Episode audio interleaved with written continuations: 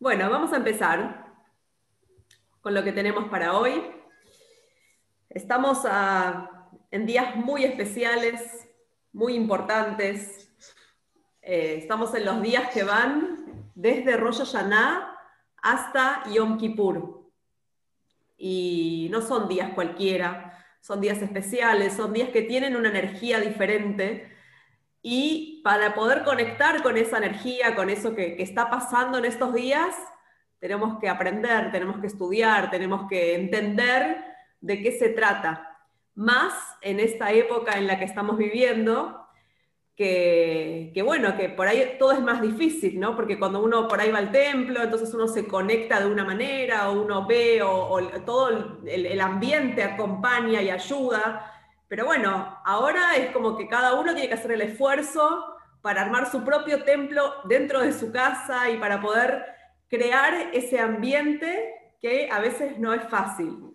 Así que bueno, que estemos acá y que estemos aprendiendo sobre la importancia de estos días, especialmente del día tan importante que está por llegar, que es Yom Kippur, tiene mucho valor, es muy especial y más todavía en un día, en, una, en, la, en la época, en la etapa en la que estamos viviendo hoy en día. Hay una historia que la verdad que a mí siempre me gusta, me gusta contarla cuando llega Yom Kippur, eh, porque me parece que define muy bien la esencia de lo que es este día para el judío. Seguramente las que vinieron muchas veces o más de una vez la han escuchado, eh, pero bueno, siempre se aprende algo nuevo, ¿verdad? Así que repito, vamos de vuelta. Dicen que una vez, eh, cuenta el rabino Manis Friedman, que una vez hicieron una, em, una encuesta, ¿no? Como para ver las diferentes religiones, cómo se manejaban, qué, qué cosas iban haciendo, cómo eran sus costumbres, sus tradiciones. Y mm, entonces fueron a una iglesia y encuentran a una persona, un católico, rezando en la iglesia un día domingo. Entonces le hacen dos preguntas, le dicen, decime una cosa, em, ¿usted, es, eh, ¿usted cree en Dios? Sí, por supuesto que creo en Dios, que creo en, todo lo que, en, todos los símbolos que están acá adentro. ¿Y usted es religioso? Y sí, claro, yo intento venir todos los domingos, eh, hacer todos los rituales, sí, sí, por supuesto se van de ahí a una mezquita un día sábado eh, y encuentran un feligrés que está rezando y le hacen las mismas dos preguntas. Le preguntan, discúlpeme, señor, ¿usted cree en Dios? Por supuesto que creo en Dios, que creo en todo lo que Dios representa. Em, ¿Y usted es religioso? Sí, sí, claro que soy religioso, por supuesto, intento cada vez más hacer más cosas. Después llegan a un templo en Yom Kippur. Y encuentran a un judío ahí en la punta, en, el, último banco, en el del final. Y le preguntan, discúlpeme, eh, señor, ¿le puedo hacer dos preguntitas? Sí, sí, claro, ¿cómo no? Bueno, dígame una cosa, ¿usted em, cree en Dios? Y vieron que los judíos siempre respondemos con una pregunta. Es como que nos preguntan algo y tenemos que devolver otra pregunta, ¿no? Entonces le dice, y depende, depende a qué llames Dios. Puede ser, pero depende a qué llames Dios. Y usted, eh, otra pregunta le hago, ¿usted es religioso? ¿Religioso yo? ¿Estás loco? No, ni loco, olvídate, no, no soy religioso, no. Entonces, disculpe, pero tengo una duda, quiero saber. ¿Usted no cree en Dios? ¿No es religioso? ¿Qué hace en el templo? Es Yom Kippur, le responde. ¿Dónde quiere que esté? Tengo que estar en el templo porque es Yom Kippur. Entonces, esta respuesta, ¿es una respuesta normal? No es una respuesta normal, es una respuesta judía. El judío está en el templo en Yom Kippur porque sabe que ahí tiene que estar. No tiene idea por qué, no sabe qué tiene que hacer ahí, no sabe por qué llegó ahí, pero sabe que ahí tiene que estar. Sabe que ese es su lugar. Esa es la esencia del Yehudi. El Yehudi tiene algo profundo que lo lleva, ese alma que lo hace caminar y lo hace llegar al Shil en Yom Kippur. Hay algo profundo que lo mueve, que lo, que lo moviliza y lo hace estar ahí. tal vez no sabe por qué, tal vez no sabe para qué, pero sabe que ahí tiene que estar. Y como decíamos antes de empezar con esto, es la grandeza de Yom Kippur y tal vez hoy en día, hoy, en la época que nos toca vivir, en la que ni siquiera tenemos permitido esto de ir al Shil y sentirnos en ese ambiente que nos hace que nos acompaña, que nos pone como en sintonía con el día que estamos viviendo, entonces posiblemente tengamos que buscar mucho más profundo dentro nuestro para encontrar ese sentido profundo del día de Yom Kippur. No es porque sí, no es, no, hay algo más, hay algo que pasa en ese día y de eso se trata el conectarnos y el aprender qué es este día tan especial que Hashem nos regala una vez al año. Em, una vez escuché una historia que había una empresa que buscaba empleados que entendieran clave Morse, ¿no? Entonces estaban buscando un, candidato para tomar para la empresa, pero la condición era que tuviera conocimiento y que supiera descifrar mensajes en en clave morse. Entonces, se presentan muchas personas, hacen una fila larga, pasan las horas, no llaman a nadie. Pasan las horas, pasa una hora, dos horas, la gente está, se acumula, se pone nerviosa. ¿Cómo puede ser que nadie sale de esa oficina, que nadie nos llama, que los empleados que, estamos acá esperando tantas horas y nadie se acerca a decirnos em, eh, que, por, qué, digamos, eh, estamos acá presentándonos para las entrevistas de trabajo. De pronto, pasaron como dos, tres horas, llega una persona, se sienta cinco minutos y em, de pronto va hacia la oficina, entra, está ahí unos minutitos, sale quien está dentro de la oficina y dice, señores, el puesto ya está tomado. Entonces la gente se queda todos enojados, pero a ver, nosotros estamos acá hace horas esperando que nos llamen. Llega este hombre, está cinco minutos sentado, entra sin que nadie lo llame y el puesto está tomado. ¿Cómo puede ser? Entonces el jefe de la empresa les dice, ustedes no están entendiendo, pero hace dos horas que estamos mandando mensajes en clave Morse que dicen, el que capte este mensaje, que entre. El que capte este mensaje, que entre. Nadie entró. El primero que captó el mensaje entró y por supuesto que se llevó el puesto de trabajo. Para nosotros, esto también es una enseñanza. Todo el año, constantemente, Hashem nos manda mensajes. Hashem está ahí y nos está hablando, nos está diciendo cosas. Los mensajes están alrededor todo el tiempo, pero tenemos tantas distracciones alrededor nuestro, hay tantas cosas que nos pasan, hay teléfonos, hay noticias, hay problemas que solucionar, hay temas económicos, hay millones de cosas alrededor nuestro que a veces obstaculizan esos mensajes que Hashem nos quiere hacer llegar. Hashem todo el tiempo nos está hablando, pero nosotros estamos tan metidos en nuestras cosas, eh, nuestras cuestiones materiales, que a veces no estamos escuchando. Cuando llega Yom Kippur, ¿qué nos dice Hashem? Hashem nos dice, desconecten, desconecten de lo material. Hoy, por un día, por 24 horas, no hay cuestiones materiales. No hay comida, no hay bebida, por supuesto, no hay tecnología, no hay, em, no, hay necesidades del cuerpo, porque hoy, un día al año, ocúpense de las necesidades del alma y empiecen a escuchar esos mensajes que son tan especiales y tan importantes que ayer está mandando constantemente. Conéctense con eso, empiecen a escucharlo y para eso tienen que desconectar un poco de todo eso material que los rodea, que no les permite escuchar este mensaje.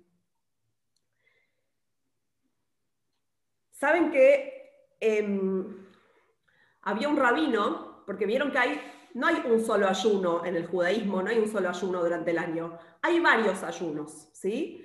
Pero el más importante, por supuesto, es el ayuno de Yom Kippur, y hay otro ayuno más que es el ayuno de Tisha B'Av, que es cuando ayunamos por la destrucción del Beit HaMikdash. Entonces había un rabino que decía, Yom Kippur y Tisha B'Av, ¿por qué son los ayunos tan, tan especiales y tan importantes donde en realidad ni siquiera tendríamos que estar sintiendo lo, lo difícil del ayuno? Porque dice, en Tisha B'Av, ¿quién puede comer? Es decir, sabiendo todo lo que pasó ese día y la tristeza y todas las dificultades que atravesó el pueblo judío en esa fecha, ¿quién puede poner un bocado en su boca? ¿Quién, quién? No es un día para comer. Y Yom Kippur, que es un día de tanta espiritualidad, de tanta conexión con Dios, de tanta conexión profunda, ¿quién quiere comer en Yom Kippur? ¿Quién necesita comer? Estamos tan conectados con lo espiritual que no necesitamos la comida. Eso quiere decir que si nosotros podemos realmente conectar con este día, realmente conectar con lo profundo, realmente conectar con el alma que tenemos adentro, entonces Yom Kippur fluye, Yom Kippur sale. Es, es, un, es un día para aprovechar, para disfrutar de esa conexión que logramos una vez al año. Había una vez, dice que entraron a un templo a la mañana siguiente ya había terminado Yom Kippur. Y encontraron a un Hasid, a un hombre, vestido con las ropas de Yom Kippur todavía, con, una, con el kittul, como usan los hombres en Yom Kippur, con su talit, envuelto, cantando una melodía de Yom Kippur. Había pasado toda la noche y seguía en esa misma posición porque seguía conectado, es decir, era tanta la conexión a la cual él había llegado que no sentía sueño, no sentía hambre, no, sentía nada. Él estaba ahí feliz, conectado con Hashem. Por supuesto que es un nivel muy difícil de llegar, pero lo traigo porque en realidad cuando nosotros nos conectamos de verdad, podemos disfrutar de esto que es una oportunidad una vez al año, no hay más, es una vez al año y se acaban las oportunidades. Em, hay gente que dice, dice, el judío es un hipócrita, ¿no? Porque todo el año está en cualquiera, todo el año hace, hace de las suyas, llega Yom Kippur, va al pide perdón y se acabó la historia, ¿no? Ya está, se, limpió a sí mismo. Eso es, eso es ser hipócrita, porque ¿dónde estuviste todo el año? Ahora apareces, apareces en Yom Kippur y todo el año ¿dónde estabas? Pero la realidad es que es exactamente al revés. Todo el año somos hipócritas. Todo el año somos lo que no somos de verdad. Quienes no somos, no somos nosotros. Cuando no hacemos y cuando no estamos conectados con nosotros mismos y con Hashem. Somos otros.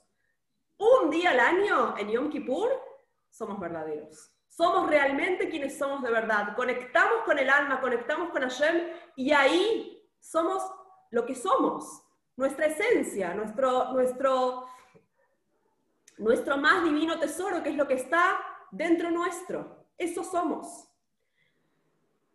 Hay una discusión que traen en el, en el Talmud que dice así, dice Yom Kippur perdona, algunos dicen Yom Kippur perdona a quien se arrepiente, a quien hizo el trabajo, a quien se, a quien se acercó, y otros dicen, no, Yom Kippur perdona a todos.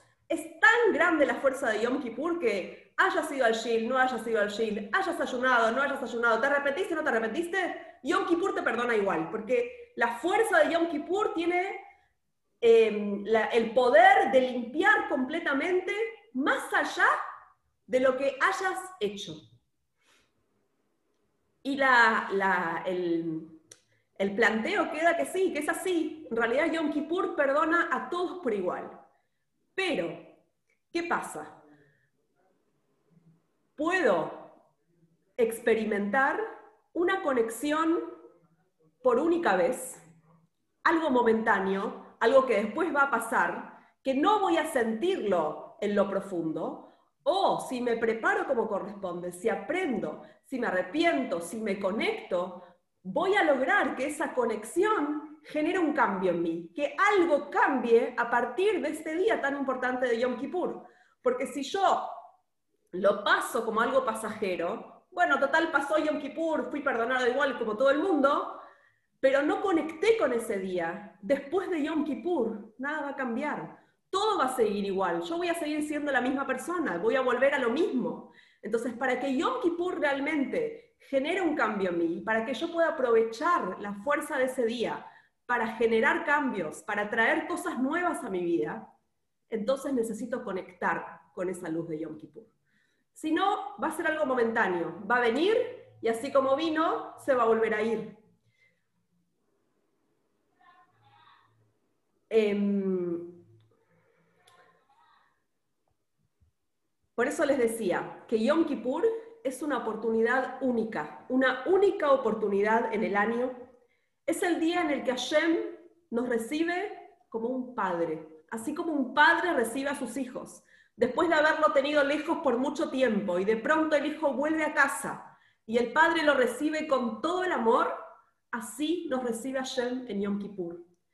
Y Hashem está dispuesto a sanar todas nuestras heridas, a poner luz donde, haya donde haga falta luz, a restablecer toda la oscuridad que tenemos dentro y a darnos toda esa luz que necesitamos para seguir adelante. Para eso y para poder aprovechar esta oportunidad única que Hashem nos da ese día, esa oportunidad única y cómo Hashem nos recibe como un padre, entonces, para eso, me preparo de dos maneras.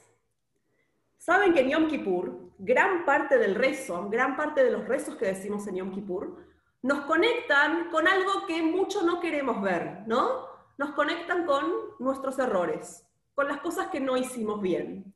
Y a veces es difícil conectar con los errores, es difícil conectar con lo que se llamaría hoy en día con, con nuestra sombra, con eso que no está tan bueno de mí, con esas cosas que no hice bien, con eso que no me salió tan bien, que me equivoqué. Pero en realidad la única forma de poder acercarme es sincerarme conmigo misma y saber que es posible que me haya equivocado. Es posible que estas cosas hayan pasado en mi vida y yo tenga que corregirlas y tenga que buscar la forma de enmendarlas y de ir hacia adelante, sin culpas, porque la idea no es generarnos culpas y, y estar como mm, quedarnos en el remordimiento y en la tristeza de lo que hicimos mal. No es la idea de Yom Kippur. La idea de Yom Kippur es sincerarnos con nosotras mismas, sincerarnos con Hashem, decirle, encontrarnos con esa sombra, con eso que, que a veces no nos gusta tanto de nosotras mismas. Y una vez que hacemos esto, entonces yo me doy cuenta de que tengo un potencial profundo, que tengo fuerza dentro, mía y que, dentro mío y que puedo llegar mucho más lejos de lo que tal vez algún día pensé. Y entonces, a partir de que tomo conciencia de mis errores, de que me doy cuenta de las cosas en las que me equivoqué, en las que podría haberlas hecho distintas, empiezo a tomar acción. Primero tomo conciencia de mi error y después tomo acción, porque sé que siempre tengo la posibilidad de cambiar, de escribir un nuevo capítulo en mi vida, porque de eso se trata Yom Kippur, borrón y cuenta nueva, lo que hiciste hasta el día de hoy, listo, Hashem, te, te sinceraste, pediste disculpas, ahora es borrón y cuenta nueva, Hashem vuelve a escribir, te da una hoja limpia en la cual vos podés volver a escribir tu vida. Y entonces, para lograr esta, esta conexión y esta profundidad y este, estos cambios que quiero lograr, me tengo que preguntar ante cada pensamiento, ante cada acción que voy a hacer, ante cada decisión que voy a tomar, me pregunto, ¿esto que estoy a punto de hacer va a traer más luz a mi vida o va a traer más oscuridad? ¿Esto que estoy pensando me conecta con la me conecta con, algo positivo o con algo negativo. Esto que estoy sintiendo, ¿suma luz o suma oscuridad? Mi misión es traer luz al mundo. Mi misión es sumar más luz. Tengo que ser consciente de mis acciones y empezar a identificar esos pensamientos, esas acciones, esos sentimientos que me conectan con la luz o lo que me está conectando con la oscuridad.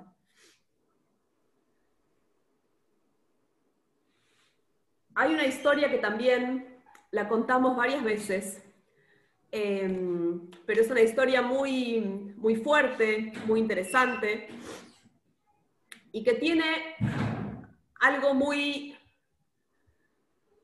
Em, que tiene una... Perdón. Que tiene una... Tiene una enseñanza muy especial para dejarnos. Una vez en Rusia, en épocas de guerra, em, había una mujer que estaba con un, con un bebé, con un nene chiquito, perdón, no con un bebé, con un, con un nene de unos 6, 7 años. Y bueno, y ellas estaban, estaban en épocas difíciles de persecuciones, de, guerras, y ella tenía que ir a hacer un trámite importante a Moscú. Y no podía llevar a su hijo porque era peligroso, eran peligrosos los caminos, eran peligrosos eh, para, no, no, era, no era un lugar, no era un camino para hacer con niños. Entonces ella decide confiarle a su hijo a una vecina no judía y le pide por favor que lo cuide por un tiempito hasta que ella pudiera volver. No sabía cuánto tiempo le podía llevar el viaje en aquellas épocas y en esas circunstancias, sin comunicación, sin celulares.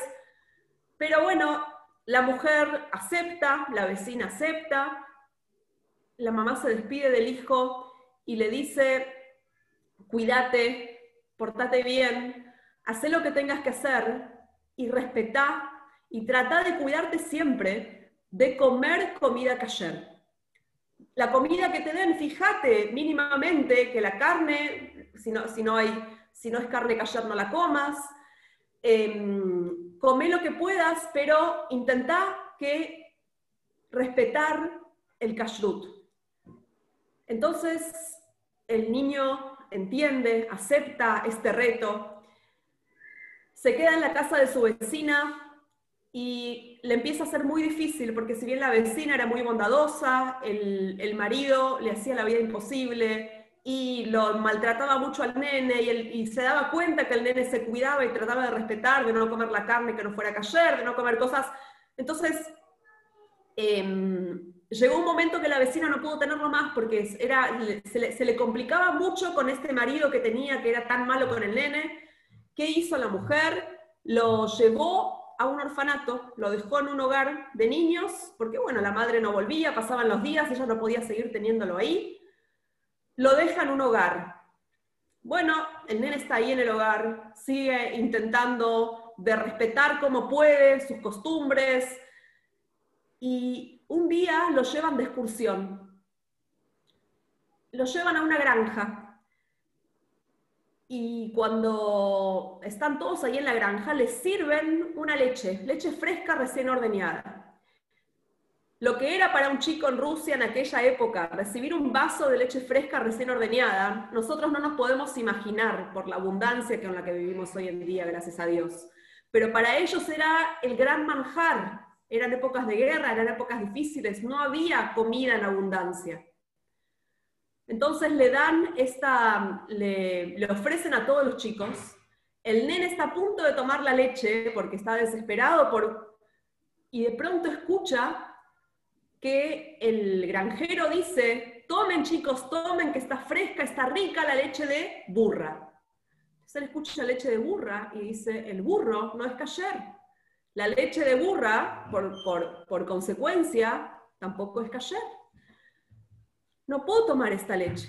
Y la leche está delante de él, está fresca, lo tienta, y él tiene una lucha interna tremenda, no sabe qué hacer, pero decide, no puedo. Le prometí a mamá, no puedo tomar esta leche. Pasa, em, pasan las, pasa un rato, y de pronto los chicos vuelven nuevamente al orfanato, y cuando está llegando al orfanato, ahí lo esperaba su mamá. Su mamá había vuelto y lo estaba esperando para llevárselo de vuelta a casa. Entonces el nene ve a su mamá, va corriendo hacia ella y le dice en yiddish estas palabras, Mame, mame, ich bin deine. Le dice, mamá, mamá, yo todavía soy tuyo. No tomé la leche, no la tomé. ¿Qué le estaba diciendo? Sentía que si yo tomaba esa leche, tal vez me hubiera desconectado de vos. Me hubiera desconectado de aquella misión que me pediste que haga. Pero yo no tomé la leche. Yo todavía sigo siendo tuyo.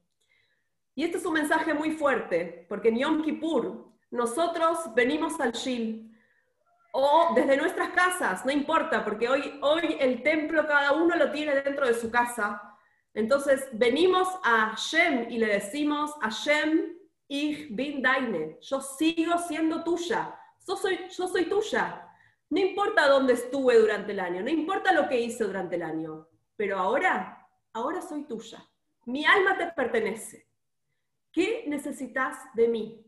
¿Qué querés que haga con esto que me diste? Con esta vida que tengo. ¿Cuál es mi misión? ¿Qué es lo que querés que yo siga haciendo aquí por vos? Soy completamente tuya y me entrego a vos, me entrego a tu misión, me entrego a aquello que tenés destinado para mí. Y cuando venimos a Hashem con esta actitud, nos convertimos en lo que Hashem quiere que realmente seamos. Somos canales por donde atraviesan, por donde atraviesan las bendiciones. Entonces, cuando nos ponemos como receptáculos y decimos, aquí estamos, ¿qué necesitas?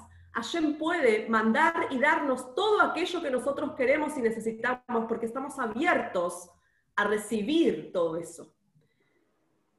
Muchas veces nos olvidamos que somos canales de Hashem en este mundo para cumplir con ciertas, em, con ciertas misiones, que por algo estamos acá, estamos acá para eso, para alguna misión. Y tal vez con nuestros, nuestras preocupaciones, nuestros pensamientos negativos, nuestras, eh, todo lo que obstaculiza, digamos, nuestras vidas, estamos obstruyendo ese canal, no estamos permitiendo que esa energía que Hashem tiene para darnos, para cumplir nuestra misión en la vida, fluya y llegue a todas partes. Entonces Hashem tiene vida para darme, tiene energía para darme, quiere darme esa fuerza para que yo cumpla esa misión, pero pongo mis preocupaciones, pongo mis miedos, pongo todo lo que me pasa y de pronto se tapa. ¿Vieron cuando hay un caño? que tiene que, que, tiene que pasar un agua, el agua tiene que fluir de un lado al otro, pero de pronto hay, hay un tapón en el medio y, se, no llega, no puede pasar, no puede, no puede atravesar la cañería porque hay algo que está obstaculizando ese, ese canal. Lo mismo pasa con Hashem, lo mismo pasa con nosotros. Nosotros estamos, eh, cuando ponemos nuestros, nuestros miedos y nuestras preocupaciones, estamos bloqueando toda la energía y toda la luz que Hashem tiene para darnos y para mandarnos. Entonces, este, este Yom Kippur, digámosle a Hashem, Ich bin deine, soy tuya, acá estoy, estoy para lo que necesites, estoy para cumplir tu misión en esta vida. No voy a frenar más, no voy a bloquear más esos canales, voy a dejarlos libres para que a través de esos canales fluya la energía de Hashem fluya tu energía divina y yo pueda cumplir con mi misión de la mejor manera posible. Y hay algo muy importante para Yom Kippur. Muchos piensan en Yom Kippur como un día solemne, como un día de miedo, como un día de, que nos conectamos con, con los errores, con los pecados. Y en realidad hay que entrar a Yom Kippur con alegría. Porque como decíamos antes, no hay mayor alegría que el alma vuelva y se reconecte con su propia esencia, con quien es de verdad. Entonces, cuando nosotros nos predisponemos con alegría, llegamos y le decimos a Shem, acá estamos, felices de estar con vida, felices de que somos quienes somos, felices de saber que tenemos una misión, algo por cumplir, algo por llevar adelante, con entusiasmo, con ganas de seguir viviendo y de seguir, y de seguir en pie y de seguir llevando a cabo esa misión que Hashem nos dio a nosotros. Hashem nos ve con esa alegría. Y cuando nosotros abrimos los portales de la alegría, Hashem abre los portales de la alegría para nosotros también. Si venimos con miedo, si venimos con tristeza, ¿qué estamos despertando arriba? Lo mismo. lo mismo que generamos acá abajo es lo que despertamos arriba. Entonces, nos tenemos que predisponer con alegría. Yom Kippur, sí, con alegría, porque no hay alegría mayor que un padre reencontrándose con su hijo después de mucho tiempo. Entonces, en Yom Kippur nos reencontramos con nuestra alma, nos reencontramos con Hashem, hagámoslo con alegría. Predispongámonos ante Hashem y digámosle, aquí estamos, para lo que vos necesites de nosotros, aquí estamos y estamos con la alegría, con la mayor alegría de poder cumplir con tu misión en esta vida.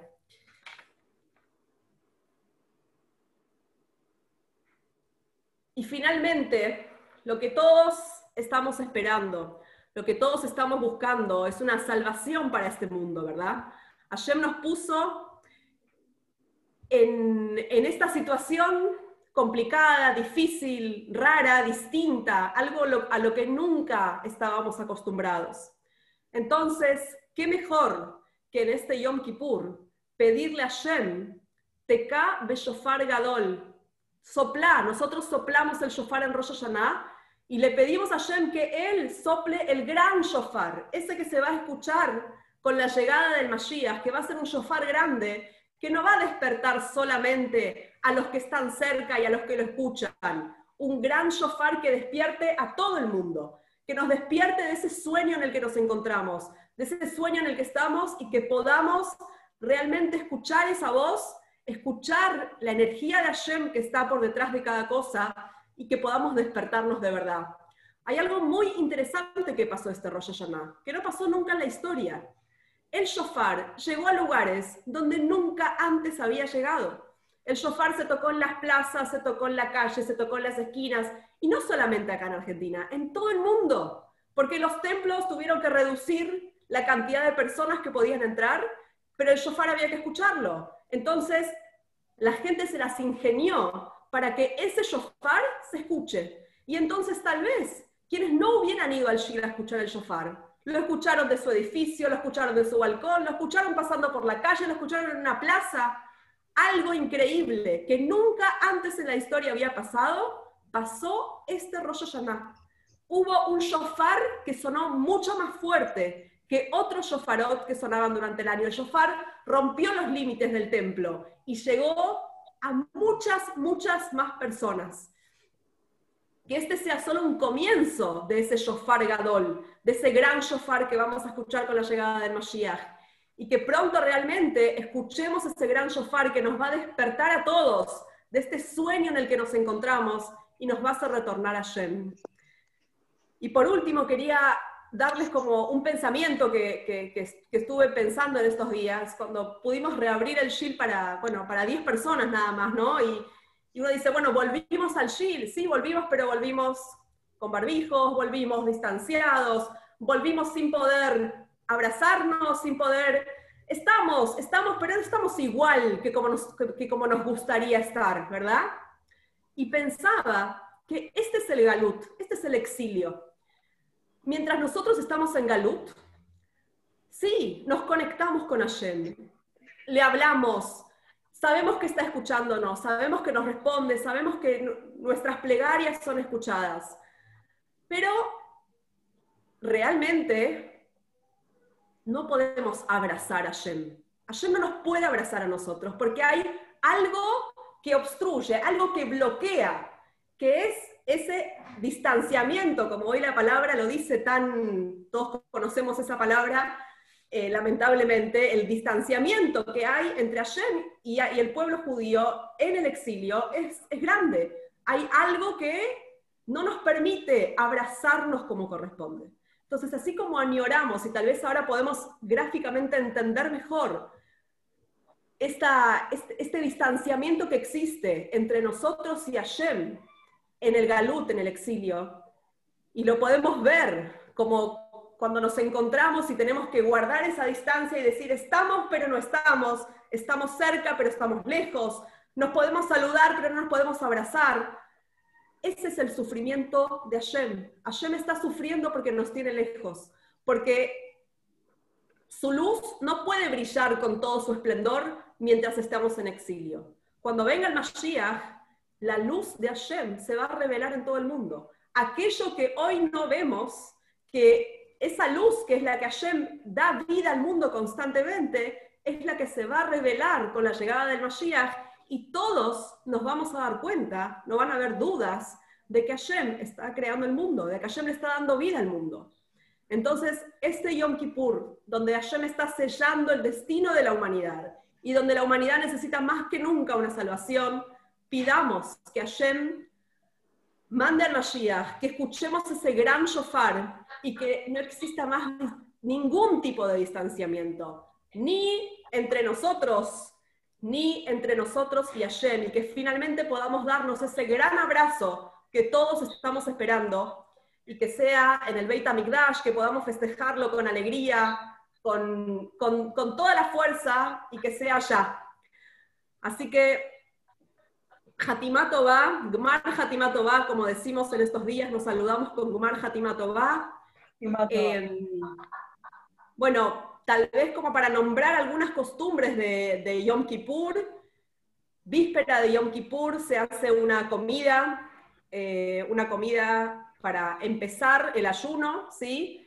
Em, algunos acostumbran a comer kreplach antes de Yom Kippur, los kreplach son una comida ashkenazí, que es una masa rellena con, como si fuera un barenique, pero de carne, ¿sí? Em, también hay una costumbre de pedir leikaj antes de Yom Kippur, es algo que a mí me gusta mucho, darles leikaj y, que me pidan leikaj. Este año va a ser un poco más difícil, pero bueno, pueden, como puedan, pedir ese leikaj y recibirlo. Em, y bueno, Yom Kippur, para quienes pueden, la mitzvah más importante es ayunar. Es más importante ayunar que ir al templo. Escuchar el shofar en Yom Kippur no es una mitzvah. Se toca el shofar solamente al final, cuando ya terminó Yom Kippur, porque anunciamos em, el final de Yom Kippur. Pero no hay una mitzvah de escuchar el shofar en Yom Kippur. Así que no se preocupen si no van a poder hacerlo, porque no hay una mitzvah de shofar en Yom Kippur. Y después están los rezos. Quienes quieran un mahzor para tener desde casa, para poder leerlos desde casa, lo pueden pedir. Y conecten, conecten con lo que tienen adentro. Dorita, Dorita quiere un mahzor. Em, conecten con ese alma, aprovechen esa oportunidad que es única, es una vez al año, es la alegría mayor cuando el alma se reencuentra con Hashem. Y pidamos Mashiach. No tengo más para decirles. Así que Gracias a todas por estar. Que tengan un Gmar Hatimatová, un Yom Kippur maravilloso. Y, y bueno, que nos podamos muy pronto abrazar juntos en el Beit HaMikdash. Ahí está Debbie, hola Debbie, hola Shane, ¿cómo están? ¿Todo bien? Qué lindo verlas. Hola Sarita, que entró después. Hola Mariela. Hola Sara. Jani, ¿vas a dar Leica? Dale, si vos venís a Jabacho te doy Leica. Voy a ver cómo viajo. Dale. dale, dale. Ay, qué linda la moral Lili. Bueno, siempre un placer. Hola Diani. Las dos Sarita. Hola Lili. Jani siempre. Un placer escucharte, da gusto. Vos sabés que yo me sentí muy identificada con tu anécdota, la primera que contaste de estar en el Chile el, día de Yom Kippur. Diana llegaba el, último minuto. Estaba terminando Yom Kippur y parecía que ya no venía más nadie, pero llegaba Diana. Ahí llegaba. Sí, sí. Eh, me sentí muy identificada y te digo que lamento en el alma no poder estar este año. Pero bueno, es la circunstancia que nos toca vivir a todos, ¿no? Así es, así es. Así que. Algún mensaje debe tener para el año que viene. Muchos. Sí, sí. Bueno. Dice Menú que tiene shiur. muy grande para toda tu familia. Gracias. gracias. ¿Vos querés saludar? Vení. Ahí viene con un libro y dice que tiene shiur. Hola, mi amor. Hola, qué linda. Cielo.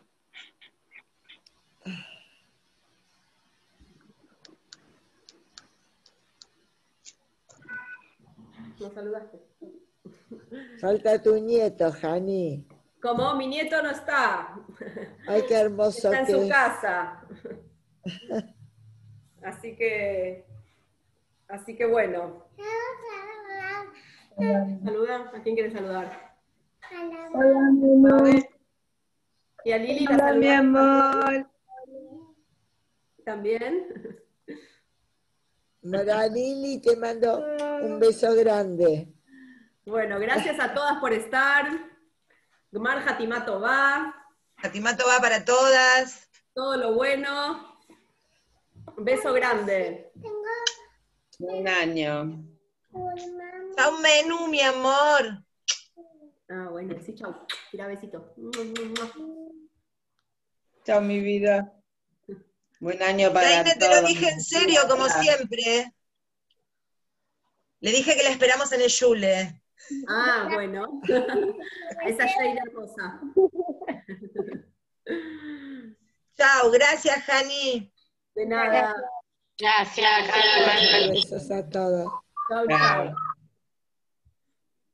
Chao, hermosa.